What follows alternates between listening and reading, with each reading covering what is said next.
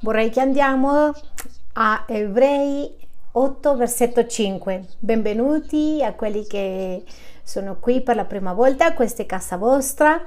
E vorrei che oggi iniziamo con il nostro testo base che è stato base da qualche settimana fa. Queste prediche, questa serie di predicazioni la possiamo trovare nella pagina del CSI Londra. E vorrei che andiamo a Ebrei 8.5 ci ha servito come base per spiegare ed insegnare sulla famiglia. E quello che Dio vuole con la famiglia è che somigli qui sulla terra a quello che è nel cielo. Andiamo un attimo così possiamo comprendere di che cosa parla questo versetto. Questo versetto si riferisce alla costruzione del tabernacolo, quello che si riferisce alla costruzione che Mosè doveva fare per fare il centro di adorazione del popolo di Dio. Ricordate che il popolo di Dio aveva un centro di culto, era il tabernacolo, era nella metà della città e i figli di Israele dovevano andare a questo posto e da lì imparare tutte le cose che dovevano a che fare con Dio. Quello si chiama teologia questo mm, le faceva avvicinare a lui. L'attore di Ebrei gli parla delle istruzioni che Dio gli dà a Mosè per fare tutto il tabernacolo e perché questo sistema di loda, di adorazione, lo facesse di un modo di riuscire a essere usato nella terra come lui voleva. Allora voglio dirle questo, che la famiglia, la famiglia è il migliore sistema di adorazione che esiste. Infatti credo che Dio ci ha dato, ci dà chiese perché le famiglie hanno smesso di fare lavoro, di essere il centro di adorazione di Dio. Andiamo velocemente a Ebrei 8, versetto 5 e leggiamolo insieme. Essi celebrano un culto che è rappresentazione e ombra delle cose celesti. Voglio trasformare a essi, i genitori, le mamme, e i nonni, e i fratelli, bambini, tutti serviamo all'interno di un sistema di culto di adorazione. E dice, è ombra delle cose celesti, come fu detto da Dio. E la rappresentazione, la ombra delle cose celesti, la famiglia sulla terra è una rappresentazione di ciò che è nel cielo. Quindi nel cielo dovrebbe essere una famiglia. E quando vediamo la parola di Dio ci troviamo che Dio è chiamato padre, che ci chiama noi figli, è una relazione fra la Chiesa e il Signore, è chiamata un rapporto fra una moglie e un marito o una ragazza o un ragazzo e ha tutto il contesto biblico da Genesi fino a Apocalisse nominando la vita di chiesa o la vita con Dio come una famiglia e questo fa tanto senso perché? Perché tutto quello che facciamo è concentrato nelle famiglie. La guarigione dell'essere umano è concentrata in una famiglia, diciamo le malattie che spesso hanno molte persone a che fare con un aspetto che hanno vissuto molto giovani o molto piccoli come famiglia. Tutto ha a che fare con quello che vediamo e nelle nostre case. Andiamo all'altra parte di questo versetto. Come fu detto da Dio a Mosè quando questo stava per costruire il tabernacolo, quando Ruben stava per costruire il tabernacolo, quando Davide stava per costruire il tabernacolo, quando Sebastian Ramiro stava per costruire il, il tabernacolo di Dio.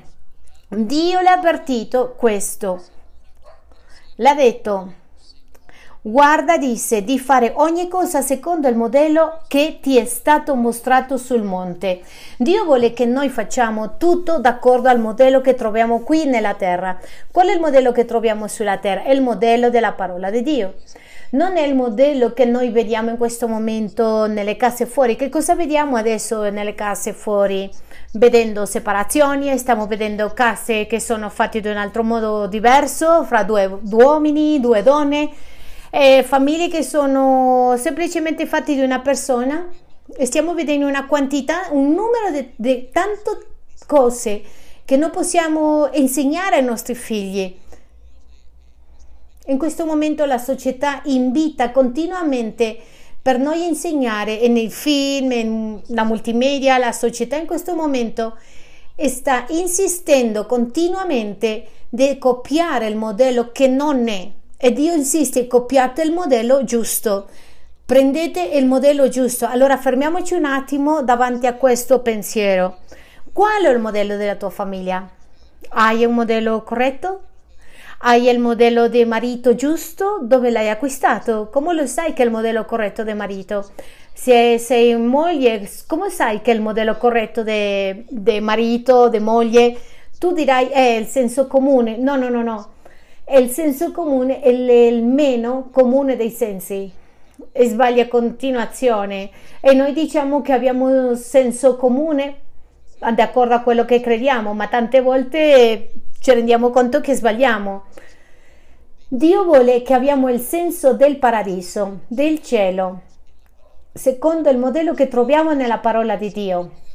E dice, assicurati di fare tutto secondo il modello che ti ho mostrato qui nella montagna. Pensiamo che la montagna è la parola di Dio la vita spirituale possiamo dire chiaramente assicuriamoci di fare tutto d'accordo al modello di quello che Dio ha nel cielo.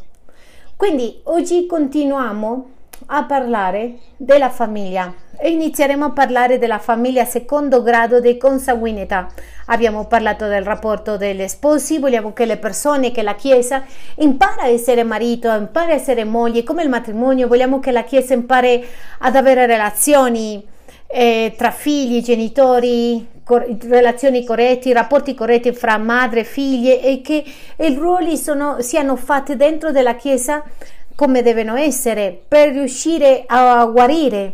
Parliamo dei rapporti tra genitori. Oggi vogliamo toccare il rapporto delle famiglie di secondo grado o relazioni di onore. Chi sono questi? Il nonni, suoceri, nipoti, quelle persone che sono e generi che noi chiamiamo. E vorrei che andiamo a Levitico 26, 42.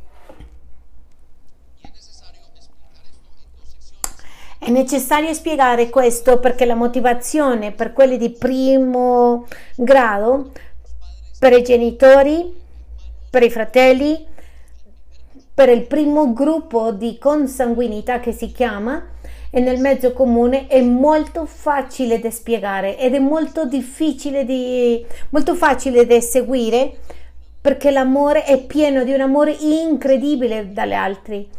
Eh, ti spiego di un altro modo.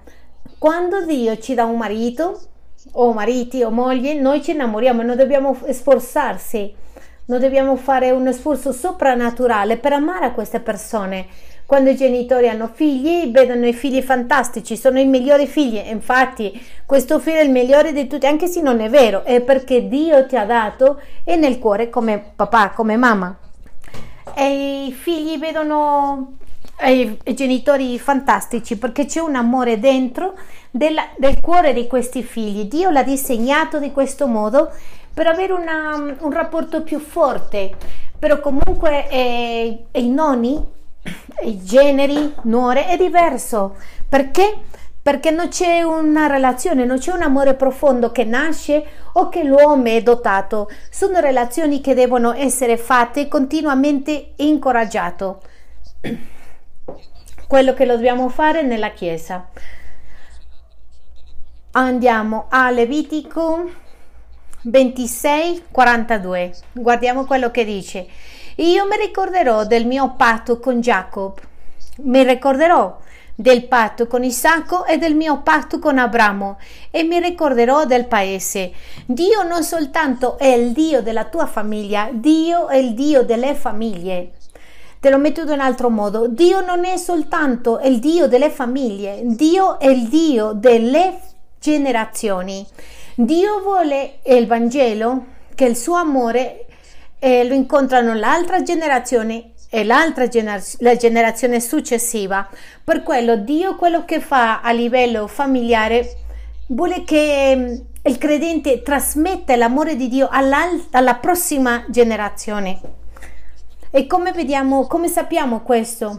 È che quasi sempre tutti gli uomini di Dio, dal popolo di Dio, hanno pensato come Dio l'ha fatto col mio padre, come Dio l'ha fatto col mio nonno, come Dio l'ha fatto con il mio bisnonno, trisnonno, come Dio l'ha fatto con Abramo, con Isaac, con Jacob.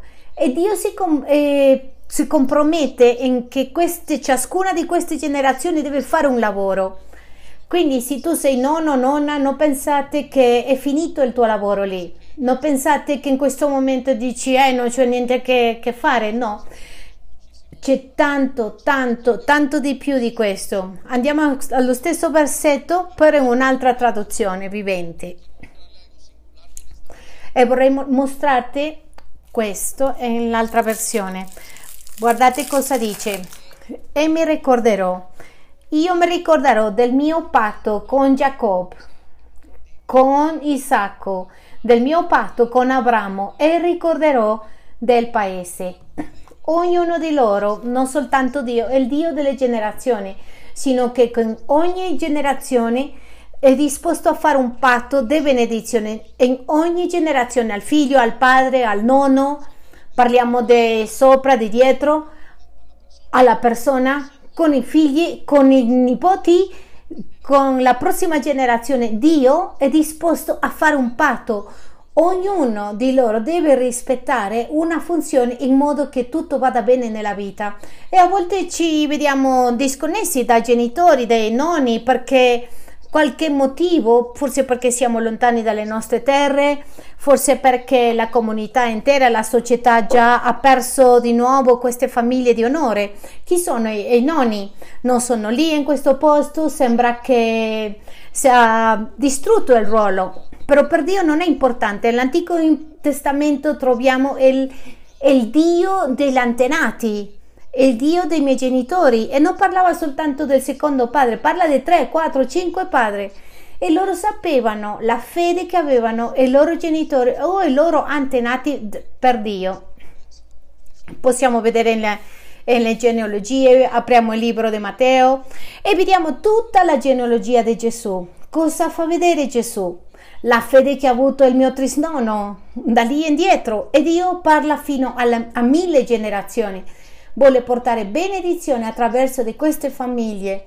Vorrei che tu pensi a questo, al, al rapporto con queste persone. Voglio che tu pensi nel giorno di domani tu dovrai insegnare ai tuoi figli per restare in questo rapporto d'onore dentro della tua vita, dentro della Chiesa, ma soprattutto dalla luce delle tue generazioni. Andiamo al primo ruolo. Il primo ruolo è il ruolo dei nonni andiamo a che cosa vuole che i nonni fa, devono fare. L'altro giorno mi sono incontrato con della gente, ha detto ah che che fastidio avere mia madre qua. E io pensavo che cosa significa questo. Se lui sapesse cosa significa l'aiuto di madre e i tuoi figli, se lui sapesse cosa significa questa differenza, quale sarebbe l'impatto della differenza attraverso di una, un bel rapporto con i nonni, non diresti questo. A volte, come diciamo, Dio dà il pane a quelli che non hanno i denti. Tanti hanno i nonni qui, i genitori qui e quelli che hanno qui i genitori non, non valutano quello che hanno, non riescono a avere relazioni, rapporti, perdendo così una delle più grandi benedizioni. Io ricordo mm, in Ecuador mia mamma chiamava sua madre e lei in momenti di difficoltà chiamava, chiamava ai nipoti e parlava ore, ore e le scriveva, ha creato una relazione così forte con loro che tanti di quei cambiamenti che sono stati in loro eh, l'hanno fatto le nonne perché un impatto, perché una funzione da parte di Dio. Dio li ha messi lì con un motivo, con un motivo molto speci- specifico per aiutare. Quindi la prima funzione dei nonni è di dare amore. Il nonno è lì per dare amore. Quello che deve dare è amore non deve dare l'amore, è una situazione, non è qualcosa molto speciale, perché l'amore che dà il nonno è un amore diverso a quello dei genitori. Vorrei che siamo qui per favore e l'amore dei nonni è molto diverso a quello dei genitori e i nonni sono completamente in un'altra fase i genitori devono fare disciplina, come noi diciamo, devono educare i bambini, devono stringere e i nonni possono dare amore. Sia è corretto il ruolo dei genitori e i nonni possono entrare e semplicemente divertirsi, dare amore, tante volte come si dice, dare più di quello del necessario, perché quella è la funzione del nonno. La funzione del nonno è essere un papà oltre il normale. Eh, tanti di noi eh, vediamo che il nonno è morto, sono separati o non abbiamo potuto vedere la grandezza di questa eredità. Andiamo alla prima lettera dei Corinzi, prima lettera dei Corinzi 13, 4 e dice e l'amore paziente, questo è il nonno, è benevolo, ha una pazienza con i nipoti, perché? Perché uno non si deve prendere cura direttamente, non ha a che fare o che ogni giorno con questi nipoti, è una persona che quando le può dare tutto l'amore che ho bisogno, però posso tornare a casa. È una delle cose buone con i figli che quando no, al, al non essere con loro le possono dare un po' di più, un po' di più. Questo sono i nonni. È benevolo. E il nonno è sempre benevolo. Perché perché non è in questa tensione di dover crescere i suoi figli di questo modo o um, allevarli, essere la parte della disciplina. E dice, e l'amore non invidia, e l'amore non ha invidia con questi nipoti, perché ha visto, ha esperienza, le vuole vedere che vanno avanti, e dice, non si vanta, non si gonfia, la relazione dal, dal, nonno con i nipoti è una relazione di molto, molto amore, di tanta aspettativa su questi nipoti.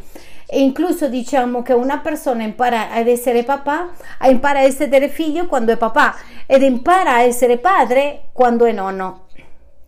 Ripeto, una persona impara a essere figlio quando è padre quando uno diventa papà eh, subito inizia a dover cambiare pannolini, arrivano a 12-13 anni, eh, hanno atteggiamenti negativi e tu pensi, ah, così ero io. E lì quando tu inizi a dire, mm, dove, dovevo essere stato un figlio migliore, Tant- tanti dicono a me, eh? potevo essere un migliore figlio perché quando sei papà impari a essere figlio ma poi passi all'altra fase successiva dei nonni. E i nonni sono stati genitori per molto tempo quindi loro imparano e dicono io lo farei di un altro modo e quindi trovo nonni che dicono fallo così, dalle da mangiare in questo modo, togliere il gas di questa maniera, di questo modo, farle fare le routine e i figli non ascoltiamo e come non ascoltiamo ci va storto tutto. Perché? Perché non ascoltiamo questa funzione che aveva il nonno di dare amore al figlio. Guardiamo il versetto 5. Che cosa dice? Non si comporta in modo sconveniente, non cerca il proprio interesse. A volte i genitori devono essere, mettere disciplina, essere aggressivi, a volte e il nonno no. Perché? Perché i genitori stanno facendo il lavoro corretto. A volte i nonni entrano a fare il ruolo dei genitori perché sono fuori. E questo non è il modello di Dio, il modello è che fa è il papà e la mamma recitano la parte che devono fare e i nonni dare amore. Quindi questo è parte di ciò che non si arrabbia per niente. E il bambino sta piangendo e, e le dà al figlio, tieni, tieni tuo figlio e curalo, aggiustalo e poi me lo dai di nuovo, io te lo tengo un attimo e stiamo parlando dei nonni, ma... il lavoro del nonno è dare amore e dice non cerca il proprio interesse, non inasprisce, non addebita il male. Perché? Perché è una posizione di un privilegio di poter dare amore ai figli senza problema. Pensiamo ai figli, all'amore come è stato. Se vogliamo una chiesa forte dobbiamo formarci a no, noi stessi e prepararci. Ma formarci a noi stessi vuol dire essere guariti, essere sani, confrontare la relazione con i nipoti di un modo sano ed arrivare a un momento di, di, non saltare questa generazione, sino arrivare al punto dove dobbiamo arrivare con loro per essere formati e sani in modo che possiamo dare quello che c'è bisogno. Andiamo all'altra funzione del nono, è modellare la fede. Andiamo alla seconda Corinzi. Dopo che il nonno ha dato amore, tanto amore, ci sono genitori che sono appena sposati e dicono David, c'è il nonno lì con loro e le prende, l'abbraccia e e loro dicono wow che bello, ma dicono tranquilli, nessun altro le può dare questo amore di questo modo, soltanto il nonno.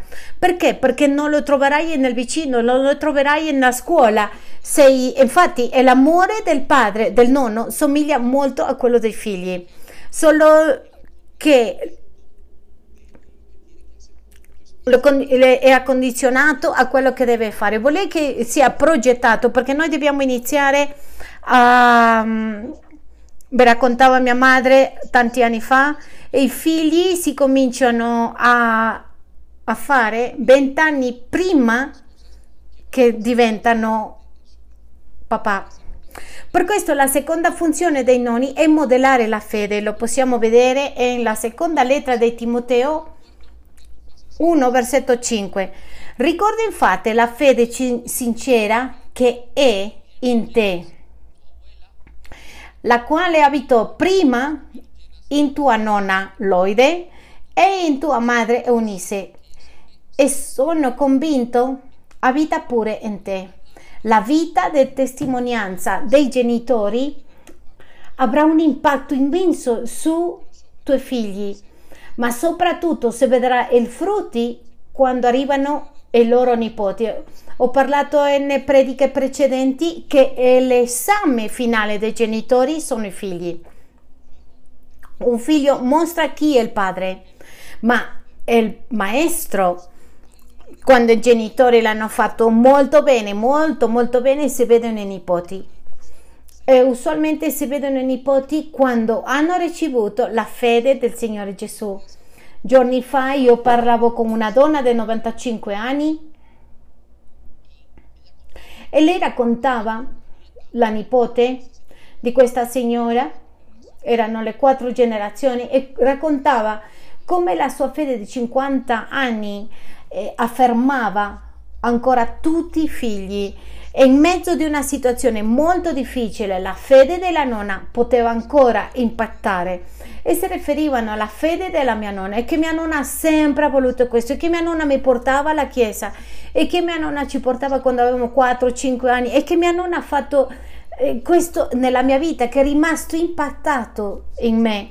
Sai non, non puoi farlo in un altro modo perché la nonna pensa così di questo modo. Quindi ah, dobbiamo vedere che la fede dei nonni e, i nonni si incaricano di modellare la fede questo che troverai con, con, loro, devi portarli ai piedi di Cristo. Sempre stanno pregando. Eh, c'era una nonna che conosco dentro della chiesa che alza tutti i giorni al mattino. Non lo so se nipote o bisno, bis, eh, il bisnonno, non lo so, che passa tutti i giorni, passa per tutta la famiglia. Tu ti puoi immaginare una persona anziana che potrebbe essere a godersi la vita e comincia per tutti i figli, tutti i nipoti a pregare per ognuno di loro. Perché? Perché li brucia che la famiglia sia unita, che sia attaccata e che è migliore unita che la parola di Dio, che la fede in Cristo. Quindi i nonni hanno come funzione modellare, modellare la fede ai loro nipoti come testimonianza. Infatti loro hanno bisogno di questo modello per la sua conversione ricordo miei figli, la loro nonna li chiamava e le diceva e, e cominciava a modellare la fede. Figlio, non è così, non fare così, non è di questo modo, non dovresti fare così. E spettacolarmente i nipoti che sono stati, hanno formato una, un bel rapporto con i nonni, sono ascoltati o le ascoltano ai nonni e i nipoti ascoltano ai nonni. Quindi ti porto alla terza funzione dei nonni ed è mantenere la coscienza morale. La prima è dare amore e i nonni sono lì per dare tutto l'amore e i nonni devono regalarli, devono dare, devono ricevere. Un nonno a meno che sia contrario a quello che i genitori stanno facendo, ma i nonni sono per spargere l'amore, dai tu, tutto quello che hanno bisogno, dare in tutti gli aspetti, arrivano a casa, le cucinano e i bambini devono sentire questo amore. Ci sono genitori che dicono no mamma, no, non fare così, no, trattare mio figlio così bene perché le rovini. No, no, no, hanno bisogno di questo amore incondizionato perché è l'amore del nonno, non lo troverai in nessun'altra parte. È una, un amore così sano. Non sto parlando di eh, farle maleducati, sino di dare amore. Secondo, allora, è modellare la fede. E terzo, troviamo che la funzione del nonno è mantenere la coscienza morale dei, no, dei nipoti. Andiamo a Proverbi 16, 31. Le dicevo che l'amore più simile che noi troviamo dopo i genitori sulla terra è quella dei nonni. Non è quella dei fratelli, non è quella del marito, non è quella della moglie. È l'amore più simile a quelle dei genitori e quelle dei, dei nonni. Per questo tanta gente per qualche motivo ha dovuto uscire a lavorare, tanti sono morti o semplicemente non sapevano come mandare avanti una famiglia hanno dovuto lasciare i figli con i nonni perché?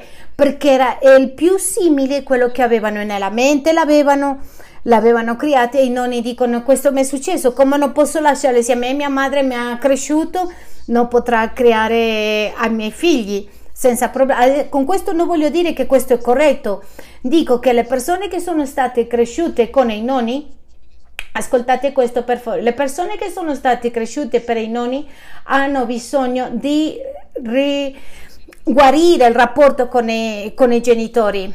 Dovuto alla difficoltà è successo che hanno mm, i ruoli sono stati inver- invertiti ed è qualche modo, da qualche maniera il padre che lavora in un altro paese, che forse stava facendo una, un'altra cosa, mandando soldi, è diventato l'amico del figlio e cessò di essere il padre e i nonni sono diventati genitori.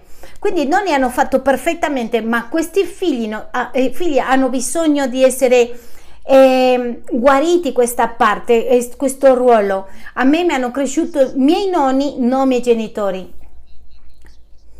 Ci sono de, eh, bisogno di guarire queste relazioni per avere una relazione sana. E nel caso di tanti del Latino America hanno emigrato in Spagna, un altro paese, agli Stati Uniti e li hanno lasciati lì, sono andati via e sono stati cresciuti per i nonni.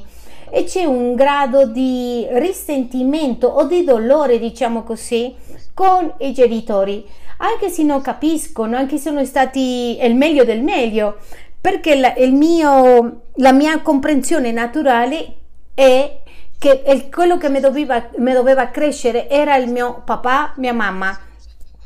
Ma vorrei che andiamo e capiamo che dobbiamo soluzionare questa ferita, guarire questa ferita per avere un rapporto sano.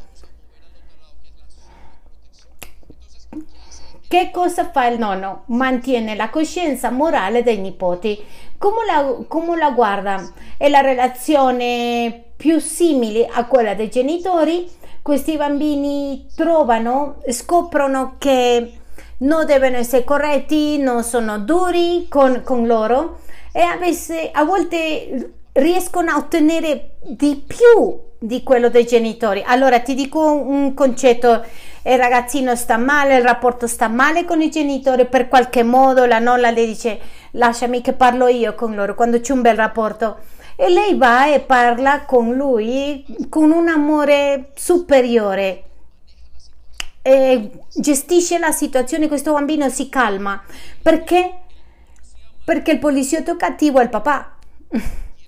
Perché deve farlo, deve farlo. E deve, eh, deve, aggiustare proprio tutte le vite. Questo sta male, non va bene, non lo accetto, ma per un'altra parte il bambino ha bisogno di, questo, di essere capito. E chi arriva dalla relazione di fuori è il nonno e ci troviamo tanti nonni per favore non fare questo guarda devi capirlo. E quello che fa è di trovare una buona cura nella casa nella famiglia. Ci sono tensioni buone ci sono, ci sono tensioni cattive. Tu a volte hai una tensione fra il collo e, e la testa e fa che la tua testa stia bene, ma quando questa tensione è rilasciata è lì quando tu hai dolore, ma la tensione che è sana viene da una buona relazione in famiglia. Allora, stiamo imparando ad essere famiglia, ad essere famiglia. Quindi andiamo a Proverbi 16, versetto 31. I capelli bianchi sono una corona d'onore che cosa si ottiene per portare una bella vita giusta? I capelli bianchi sono una corona di onore. La si trova sulla vita, sulla via della giustizia. Ci sono nonni che non sono molto buoni. Ci sono nonni che non sono buoni. Perché? Perché tu vai a una prigione, in una prigione tu trovi gente dei capelli bianchi molto belli, e per dentro hanno fatto delle cose terribili. Stiamo parlando di un nonno che vive una vita santa e giusta. Questi nonni hanno un impatto sui nipoti. Andiamo a Proverbi 20, versetto 29. La bellezza dei giovani sta nella loro forza e l'onore dei vecchi nella loro canizie il nonno può vedere il giovane, il bambino e dire io sono stato lì, non ti preoccupare, io ti capisco. Infatti nei gruppi di giovani fanno tanti sbagli, e fare che siano soltanto giovani, no. I gruppi di ragazzi hanno bisogno di gente anziana, grande, gente che li abbraccia, gente che loro possano mettere gli occhi su loro. Quindi il ruolo dei nonni e custodire la coscienza morale e i fondamenti dei figli. Allora perché? Perché hanno fomentato i rapporti e i legami fra loro. E l'amore fra i nipoti e il nonno non è naturale, deve essere incoraggiato. Tu devi creare legami e devi sostenere questi legami. Loro non vedono al nonno e dice, boh, no, no, no, non desidero da amarti. Deve essere incoraggiato per i figli. Per telefono deve essere incoraggiato nell'amore e che loro capiscono che loro li amano come i genitori li amano, soltanto che non hanno la funzione dei genitori. Questo è molto importante per noi, perché quando siamo fuori di casa quello che facciamo è tagliare i legami con i nonni e le facciamo un male grande ai bambini. Quindi tanti nonni non pensano come noi pensiamo quelli che siamo e stiamo camminando nel Signore, cosa dobbiamo fare? Dobbiamo insegnare ai nostri figli e i nonni non pensano come noi, ma tu segui con il tuo rapporto con loro perché deve imparare a ricevere l'amore di loro. Perché i nonni sono cattolici? No no no non importa tu ricevi l'amore che deve ricevere. Perché? Perché loro sono lì da parte di Dio per dare l'amore. E nessun altro ti può dare questo amore dei nonni. Quindi la, i nonni tengono la coscienza morale dei nipoti. Andiamo al quarto punto. Il quarto punto è lasciare eredità ai nipoti. Andiamo a Proverbi 13, 22. E questo è molto importante. Le dicevo, eh, le dicevo prima, ribadisco di nuovo che l'esame finale dei genitori sono i figli e il master dei genitori sono i nipoti. Quindi dice in Proverbi 13:22 e l'uomo buono lascia un'eredità ai figli. Guardate che strano, non lascia eredità ai suoi figli. Perché non lascia eredità ai suoi figli?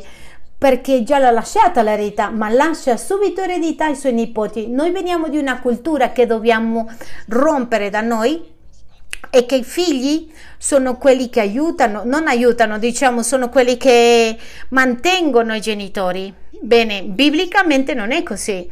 Biblicamente l'uomo esce di casa a, a, a caccia e costruire una casa perché lui lasciare i suoi figli e arrivare al punto di lasciare ai nipoti. E io lo so che in questo dobbiamo fare una pausa, un taglio culturale, perché non è quello che abbiamo visto. A volte finiscono i nonni e sono un carico per il figlio e per i nipoti. Perché? Perché non hanno vi- vissuto responsabilmente durante la, la loro gioventù. Per questo è importante che tu e io rompiamo questa struttura per poter avere la famiglia che Dio vuole che abbiamo. Ma la ricchezza del peccatore è riservata al giusto. L'eredità economica è un'eredità morale, l'eredità è un'eredità spirituale, un'eredità che i nonni hanno lasciato attraverso le abitudini del giorno dopo giorno con i suoi figli e i suoi nipoti. Ci sono persone in che l'autorità l'autorità superiore è il padre, ma ci sono famiglie che sono tradizionali e sono supremamente forti e dicono l'eredità sono i nonni. Quello che qualsiasi cosa che dice il nonno. Mi piace tanto la cultura spagnola perché ancora molto fresco, molto fortemente incoraggiato il rapporto con i nonni. I figli vanno, lavorano con i nonni, non generalizzo, ma la maggioranza sono così. Ottiene, fa questo in questo modo. Vorrei che pensate ai, nonni, a quelli nonni che sono vivi, quelli che hanno morto, beh il lavoro che loro hanno fatto. Ho bisogno che voi pensate nella tua vita, come lo facciamo? Quale sarà l'esame finale della tua vita con i tuoi figli? Ma quale sarà l'esame finale? Il master della tua vita come padre quando avrai i tuoi nipoti e stai preparando? Quando io parlo ai miei figli, tante volte le dico attenti perché un domani che cosa faranno con i figli? Nessuna figlia ancora, ma continuamente le dico il fatto che loro saranno genitori, anche Gabriella, mia figlia piccolina, tu quando cresci tu cosa? Le metterai disciplina e continuamente le faccio riflettere perché la devo allenare, formare in modo di avere una vita, una vita sana. Pensate a questo, chiudiamo gli occhi un attimo lì dove sei. Padre, ti ringraziamo per i noni. Grazie perché tante di loro sono mancati in quel momento, ma tu, Signore, hai soddisfatto tanti bisogni, ma quelli che non sono scomparsi, che non sono mancati e sono stati lì con tanto amore, tante volte non l'abbiamo lasciato agire. Ora ti chiediamo di portare oggi su di noi famiglie sani per riuscire a avere rapporti fino alla altra generazione. Nel nome di Gesù. Pensiamo a questo. Le vostre relazioni sono buone in tanti casi con i propri figli. Tu devi pensare come posso fare meglio in modo che abbia un rapporto migliore con i nonni. Questa è una sfida in modo personale. Bene, andiamo al ruolo dei nipoti. Che cosa deve fare un nipote? Che cosa che devono fare i nipoti? La prima cosa che devono fare è dare amore. Ricevere l'amore dei nonni e dare amore. Guardate, non c'è niente che io veda che di rivivere a un nonno che vedere i nipoti, che vedere chi l'abbraccia, chi lo ama, chi viene davanti a lui, chi lo prende, chi lo abbraccia, con chi può condividere questo amore. L'ho visto fisicamente riavvivarsi avere salute, in qualche momento di declino nella vita quando i figli escono del matrimonio, escono di casa e non ne rimangono da soli e si mischiano varie fasi, la, l'etapa della pensione, di smettere di lavorare, varie fasi quando la persona è stanca, all'improvviso non c'è niente e comunque quando arrivano i nipoti ah, si riprendono, è come avere un amore sano riavvivarsi e i nipoti devono dare amore e onore. Andiamo a Levitico 19, siamo qua tutti? Ci siamo? Amen? Levitico 19:32 Alzati davanti al capo canuto, onora la persona del vecchio e temi il tuo Dio. Io sono il Signore. Guardate, già del libro del Levitico, il libro del Levitico il manuale dei sacerdoti di Dio, di quelli che hanno lavorato con il Signore, come il manuale che io dicevo questi sono gli insegnamenti che tu devi dare a tutto il popolo. Questa insegnanza non è stata una che le è venuta così in un momento a nella mente a Mosè e se l'ha inventato. No, no, è nella parte centrale. Camera? È nella parte centrale de, nella parte centrale del tabernacolo di quello che c'era nel tabernacolo, l'amore per l'anziano e il rispetto. Quindi i nonni aspettano un amore molto misto, rispetto e molto, molto amore. Rispetto e amore, onore e affetto. Quello che si aspettano i nonni, qualcuno che ti ama, ma allo stesso tempo ti dà questa tenerezza che deve avere. E i genitori, i padri maschi, aspettano rispetto da parte del loro figlio perché capiscono che cos'è l'amore. La madre comprende l'amore affetto più che rispetto molte volte. E tante persone è molto difficile da valutare, però per i nonni è una mischia di tutte e due, un misto tra rispetto, onore e amore. Per questo i bambini devono dare, i nonni devono avere tanto, tanto rispetto al momento di manifestare, dare amore. Continuiamo con quello che stiamo leggendo. Onora la persona del vecchio e temi il tuo Dio. Io sono il Signore. Perché per timore a Dio? Perché il Signore dice hanno bisogno di avere timore di Dio perché loro creano e assorbono gli insegnamenti che dovevano dare. Quando c'è rispetto e, e temore, credo quello che diranno, lo che hanno detto i miei nonni, metterò in pratica ciò che dicono i miei nonni. E, e dice all'ultimo, io e il Signore, e questo lo devono fare perché io lo dico, è un ordine. Come come Dio. Gli sto ordinando questo perché tu capisca quello che devi fare. Quindi i nipoti devono imparare a onorare i nonni. È un onore continuo, deve essere un onore continuo. Arrivato il nonno, chiede permesso il nonno, si è seduto davanti, tu mettete indietro perché il nonno lasciare tu, no, il nonno, che cosa ti dice? No, al nonno non le dire niente, no, il nonno è l'autorità e questo si chiama la cultura di onore all'interno della Chiesa, all'interno della famiglia di Dio. Notate che nel libro del Levitico e questo um, c'è un'insegnanza molto importante. La seconda funzione dei nipoti è imparare dai nonni. La prima è dare amore e il secondo è c'è il nonno lì per imparare perché tu impari di lui. Andiamo a Levitici 19:32. E, no, scusate.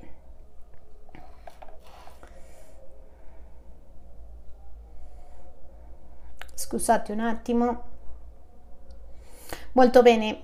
Ho un, una frase qui, un versetto che li leggerò, eh, prometto per la prossima riunione. I nonni sono qui per insegnare ai figli. Questo lo troviamo nel libro di Tito. Per consegnare la gente grande, gli anziani sono lì per insegnare il buono che già lo sanno. Quindi nelle chiese, quelli che insegnavano amare ai, al coniugi, sì, c'è Tito 235. Anche le donne anziane abbiano un comportamento conforme alla santità. Non siano maldicenti né dedite al molto vino. Andiamo al versetto 5. A essere sagge, caste, diligenti nei lavori domestici, buoni, sottomesse ai loro mariti, perché la parola di Dio non sia disprezzata. Il lavoro delle donne grandi, degli anziani, era insegnare all'altra generazione come vivere. Sembra che oggi gli anziani sono totalmente zitti, muti e non dicono niente. No, dobbiamo fare questo, no, no, questo è, è stan- ci stanca, è ribelle, si comporta male o per paura di non, non perdere questa relazione i nonni hanno smesso di fare questa parte. E ed insegnare il lavoro di come avere la casa, nel caso delle mogli, delle figlie che si sposavano, e il nonno veniva, le insegnava il nonno, insegnato dell'altro modo, tutta la cultura di onore che è stata creata intorno alla Bibbia. E la seconda funzione del nipote è di imparare, il primo è dare amore, il secondo è imparare, il terzo è rappresentare i nonni. Rappresentare i nonni. E andiamo a Proverbi 17 versetto 6. Guardate cosa dice. I figli dei figli sono la corona dei vecchi e i padri sono la gloria dei loro figli. Abbiamo detto che l'esame finale dei genitori sono i figli, che il master sono i nipoti. In questo caso i figli devono rappresentare i nonni. Per questo la parola di Dio dice che i nipoti sono, rappresentano la corona di gloria degli anziani. Noi ascoltiamo ai nipoti, dicono, wow, sono così orgoglioso dei miei figli, di tutto ciò che hanno realizzato. E lo vedono, lo vedono servire ai nipoti, al Signore, dicono, tutto quello che ho fatto ah, vale la pena, non quello che accumulo, sino tutto quello che ho fatto nel Signore vale la pena per vedere i miei nipoti in questo modo, perché c'è un grado, un livello di soddisfazione in la rappresentazione dei nipoti voi dovete pensare che rappresenteranno i nonni e chi sono, quale rappresentazione che ho. Per questo per tanti è difficile perché non hanno vissuto una cultura di onore. Tanti dei giovani dicono, beh, nonni, come non ho una relazione con loro, e hanno perso una parte maggiore di quello che è l'onore. E danneggiato l'onore abbiamo danneggiato il rapporto con Dio. Ma i nonni sono lì per insegnare, i nipoti sono lì per imparare e i nonni sono lì per essere orgogliosi degli altri e i nipoti siamo per dare l'onore a questi nonni rappresentandoli come se fossimo le loro corone. In modo che il nonno chiude gli occhi e dice sono così orgoglioso dei miei nipoti. Mio nipote è diventato questo mi piace la Bibbia, in uno dei capitoli di Genesi, quando Dio ha parlato a Abramo, parlando della distruzione di Sodoma e Gomorra, e Dio comincia a avere una conversazione con se stesso e inizia a dire queste parole. Io devo dire a mio figlio Abramo perché so che lui insegnerà alle generazioni future. E inizia a insegnare a, da questo punto è lì dove c'è la famosa conversazione di Abramo a Dio e che le dice Signore se ci sono 50 in Sodoma non distruggere. Se ci sono 10 5 ma mi interessa la parte di Dio che dice lo so che i tuoi figli e questi figli saranno quello che tu le insegni per questo mi devo assicurare che loro sanno correttamente, che Abramo sa correttamente chi sono io e che insegna, deve insegnare ai suoi figli, perché sono la nostra generazione. Se c'è qualcosa che tu vuoi come genitori, che continua l'altra generazione, anche se tu sei morto, parla di te che dica mio padre è stato questa persona, mio padre è stato quel pastore, mio nonno è stato quello. L'altro giorno parlavo, ascoltavo un pastore che i suoi nonni, i suoi bisnonni sono stati battezzati per eh, Charles eh, Nesporin qui nel Regno Unito e raccontava come ciascuno delle altre quattro generazioni erano generazioni delle viti, gente che avevano camminato nella chiesa. Forse tu e io non abbiamo questo, ma possiamo dire i miei genitori sono stati erano credenti, i miei nonni erano credenti e i miei bisnonni erano, i miei nonni erano credenti. Questa visione è importante perché è quella che svilupperemo. Quello che crediamo e per quello che lottiamo è quello che Dio ci darà.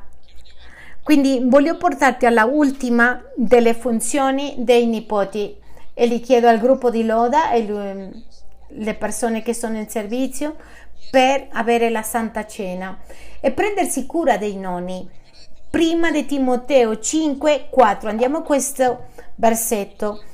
Ma se una vedova ha figlio o nipote, imparano essi per primi a fare il loro dovere verso la propria famiglia e a rendere il contraccambio ai loro genitori perché questo è gradito davanti a Dio. Basicamente stiamo dicendo che il rapporto fra famiglie deve essere reciproco. Cosa significa?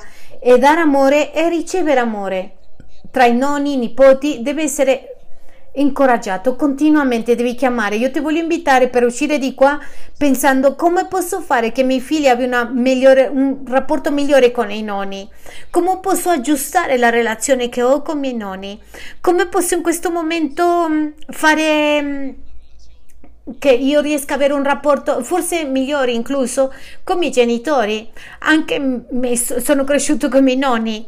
Tutto questo deve essere insieme a questo che ognuno deve pensare come famiglia, che deve aggiustare come famiglia quello che Dio vuole che facciamo. Leggiamolo di nuovo. Ma se una vedova ha figlio o nipoti, imparino essi per prime a fare il loro dovere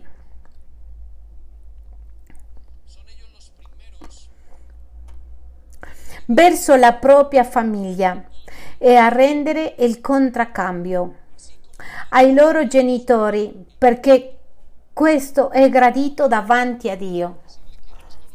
E voglio dirti che questo è segnato come libro del Levitico. Punto, è questo quello che Dio vuole che facciamo. Voglio che pensi a questo, Chiesa. Voglio che ci fermiamo un momento. Pensiamo a loro, pensiamo alla nostra famiglia. E vorrei portarti a pensare se la tua famiglia si ferma o se il tuo pensiero a livello familiare sia il limite della tua famiglia, sono i tuoi genitori. E dire sono i tuoi figli soltanto, voglio dirti che c'è qualcosa che non sta operando secondo il modello di Dio è il modello di vivere oltre, è il modello familiare, deve andare fino ai nonni, deve andare fino ai nipoti. Se tu stai pensando soltanto ai tuoi figli, voglio che tu sappi questo, ti manca visione, hai bisogno di pensare oltre. Io sto aspettando da parte di Dio che ci ispira a formare famiglie che trascendono, che vanno molto più in là, più di quello che possiamo pensare. Ognuno deve imparare il proprio lavoro. Alziamoci in piedi un attimo.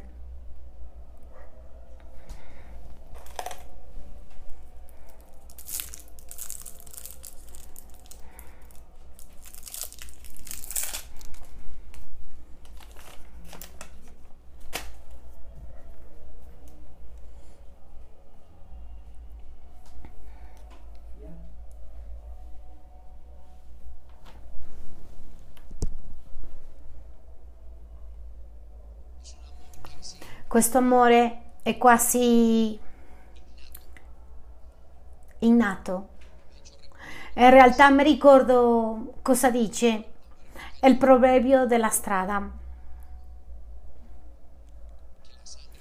Che il sangue ci getta, ci attira proprio. Ma tu hai messo famiglie, persone che vanno oltre di questo cerchio e per qualche ragione questa cultura che non è onorevole è stata um, danneggiato, ma che tu mi chiami oggi a ricostruire, perché tu mi dici dall'inizio della Bibbia, da Genesi, io sono il Padre, io terrò il mio patto con Abramo, con Isaac, con Giacobbe non soltanto manterrò questo patto con te, sino con il tuo padre. Curerò il patto con i nonni, con i bisnonni. E mi ripeti di nuovo questa mattina che il mio lavoro deve essere per mille generazioni. E molte volte ci chiediamo, Signore, ma sì, è già fatto e la Bibbia ci dice Dio non è un Dio di morti, Dio è un Dio di vivi. Signore, ecco perché portiamo le nostre vite per ampliare la nostra visione. Voglio che tu sappia, Signore, che ci siamo fermati in alcuni fine settimana per educare la Chiesa di come avere famiglie che riflettano il cielo. E possiamo osservare che nel cielo è così, perché tu hai ispirato. Quindi ora, Signore, io ti chiedo nel nome di Gesù, insieme ai miei fratelli qui presenti, che siano guarite le relazioni, perdoniamo dove dobbiamo perdonare. Forse in un momento dato i nostri genitori incoscientemente o coscientemente ci hanno lasciati con i nonni. Perdoniamo, signori genitori. Ringraziamo i nonni. Se in certo momento, Signore, ci sono state volte in cui in qualche modo i rapporti sono stati danneggiati, loro non riuscivano a essere nonni, hanno dovuto essere papà, mamma, perdoniamo e chiediamo perdono. Anche se ci sono persone qui, o nipoti incluso, che hanno danneggiato il rapporto con i nonni. Nel nome di Gesù ti chiediamo perdono. Per qualche motivo e anche se c'è una, una prossima generazione di pronipoti nel nome di Gesù, io ti chiedo oggi che siano ristabiliti i legami. E perdonaci, Signore, genitori, perché siamo stati responsabili di fare legami fra i nonni e i nipoti. Siamo stati i primi responsabili ed insegnare come avere una buona relazione. Perdonaci per le volte che abbiamo negato a connettare i nostri figli con i, con i nonni, danneggiando la relazione. Perdonaci, Signore, se ci sono genitori che hanno preso illegalmente o illegittimamente il ruolo dei genitori e non lasciare di fare per il controllo. E nel nome di Gesù, Signore, vogliamo chiederti di portare perdono. Vogliamo chiederti di portare riconciliazione. E vogliamo chiederti che da ora in poi la cultura di onore sia mostrata nelle nostre case, nelle nostre famiglie. Dacci la grazia di coltivare legami correttamente nelle nostre famiglie. Togli tutta la nostra peccaminosità, la nostra ignoranza, la nostra mancanza di vista. Ti chiedo, Signore, nel nome di Gesù, di rimuovere quella cattiva informazione che abbiamo di questo mondo, che non vuole vivere secondo quello che tu dici E non è per caso che finiamo il digiuno con questa predicazione, perché tu possa restaurare le nostre vite, portandole oltre, aprendo la nostra visione delle cose. Grazie mille, Signore. Padre, e oggi abbiamo qui il pane e il vino. E tu hai detto che quando noi ricorderemo chi eri tu e che sei morto per noi, dobbiamo farlo prendendo il pane e prendendo il vino come simbolo del tuo corpo e come simbolo del sangue che è stato versato per la mia vita, per il mio restauro. Signore, tu lo sai che durante questo digiuno abbiamo afflitto la nostra anima, e smettendo di mangiare, permettendoti che tu sei stato per primo nella nostra vita, con soltanto uno scopo, di essere sensibile a te. Questo era il nostro scopo. E per questo veniamo oggi, Signore, a darti il digiuno, la fine del digiuno. Dirti, Signore, che è stato meraviglioso, che in nessun caso è stato doloroso, che se la nostra anima ha dovuto umiliarsi, abbiamo ascoltato la tua voce più vicino. Padre, io ti chiedo per quelli che hanno avuto meno giorni possano sperimentare la stessa libertà, che quelli che sono stati uniti al digiuno una settimana fa riescano a sperimentare la libertà, Signore, la libertà del tuo amore, quelli che hanno fatto per un giorno, due giorni, tre giorni, il numero che hanno voluto farlo. Che tu porti sopra loro la stessa rivelazione, che il digiuno è un strumento, non è la fine delle loro vite. Il digiuno è un strumento per aiutarci ad avere un miglior rapporto con te e toglie il gioco accusatore che abbiamo per dentro, perché quando si affligge la nostra anima, noi tendiamo ad accusare gli altri, ti chiediamo perdono, porta unità in mezzo di noi. Signore, vogliamo essere uniti e rimuove ogni ostacolo per la mancanza di unità. Ci sono mille ragioni per essere divisi, non mi è piaciuto questo, non mi è piaciuto come hanno salutato, non mi è piaciuto quello che mi hanno detto, non mi piaceva il colore dei muri, non mi è piaciuto come sono dipinte le porte la, da distanza, non mi è piaciuto la mattina, il pomeriggio, non mi piaceva un, che c'era uno, l'altro, ma io ti voglio dire oggi, questa mattina, che mi unisco a te perché tu sei Cristo e perché sei il mio Signore, perché sopra tutte le cose l'amore la più importante di qualunque altra cosa. Quindi, Signore, per la unità delle nostre famiglie, per la unità della Chiesa, noi finiamo questo digiuno ricordando chi sei. Io ti ringrazio per la crescita, grazie per le cose materiali, le risposte che abbiamo, anche le negative, perché alcuni si chiederanno perché a me, Signore, perché a me succedono queste cose, perché sì io faccio, perché sì ho fatto prima. E la domanda è, non è perché, la domanda è che cosa farà il Signore attraverso di questo? Non ti lamentare più, figlio di Dio. Perdona, perdona le autorità, perché dietro dell'autorità sta Dio. Signore, ti ringraziamo per questo tempo. Ci uniamo nel nome di Gesù. Preghiamo per avere matrimoni uniti, Preghiamo per avere una migliore relazione fra genitori e figli. Preghiamo perché venga dal cielo una migliore relazione tra nipoti e nonni, fra fratelli, tra coniughi. Avere relazioni forti all'interno della Chiesa.